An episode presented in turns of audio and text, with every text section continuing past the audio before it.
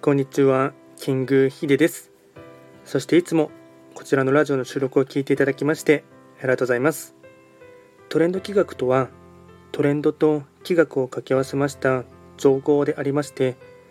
主には旧世企画とトレンド、流行、社会情勢なんかを交えながら、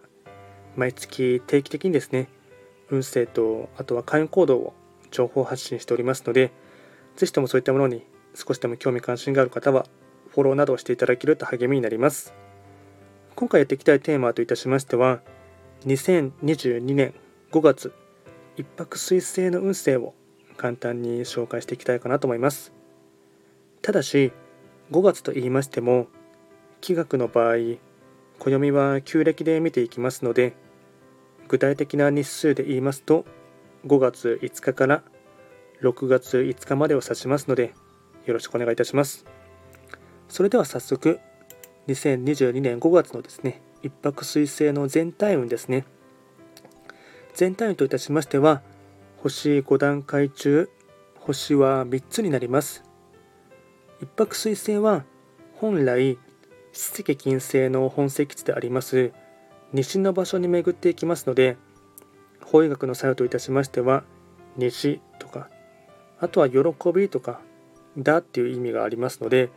あとはですね季節で言えばですねあの実りの秋日中で言えば夕方暮れってところがありますので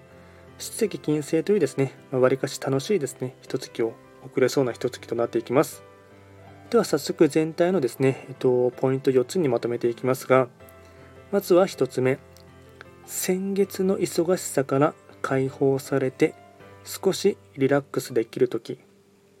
2つ目、家族や友人と過ごす時間を大切にして絆を深めたい。3つ目、交友関係を築くには最適な一月。お誘いがあれば顔を出す。4つ目いらぬ一言や軽口に注意親しき中にも礼儀あり総じていろんな人と会話をしてお互いの距離を縮めたい和解も含めてとなっていきます。あとはですね会員行動もですね4つほど紹介していきますがまずは会員行動の1つ目ですね。グルメや飲食を楽しむ。2つ目新しい趣味習い事を始める。3つ目オンとオフの切り替え。衝動買いは控えること。4つ目デンタルケア。これが会員行動につながっていきます。あとは最後にラッキーアイテムですね。食べ物に関しましては焼き鳥卵スープキムチコーヒー。これがラッキーフードになっていきます。あとはラッキーカラーに関しましてはピンク、オレンジ、これがラッキーカラーになっていきます。で、こちらですね、より詳しい内容のものに関しましては、YouTube ですでに動画をアップロードしておりますので、ぜひともそちらもですね、合わせて参照していただければなと思います。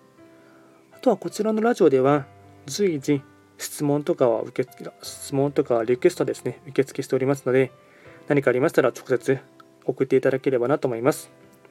それでは今回は簡単にですね、2022年5月の一泊水星の運勢を解説してきました。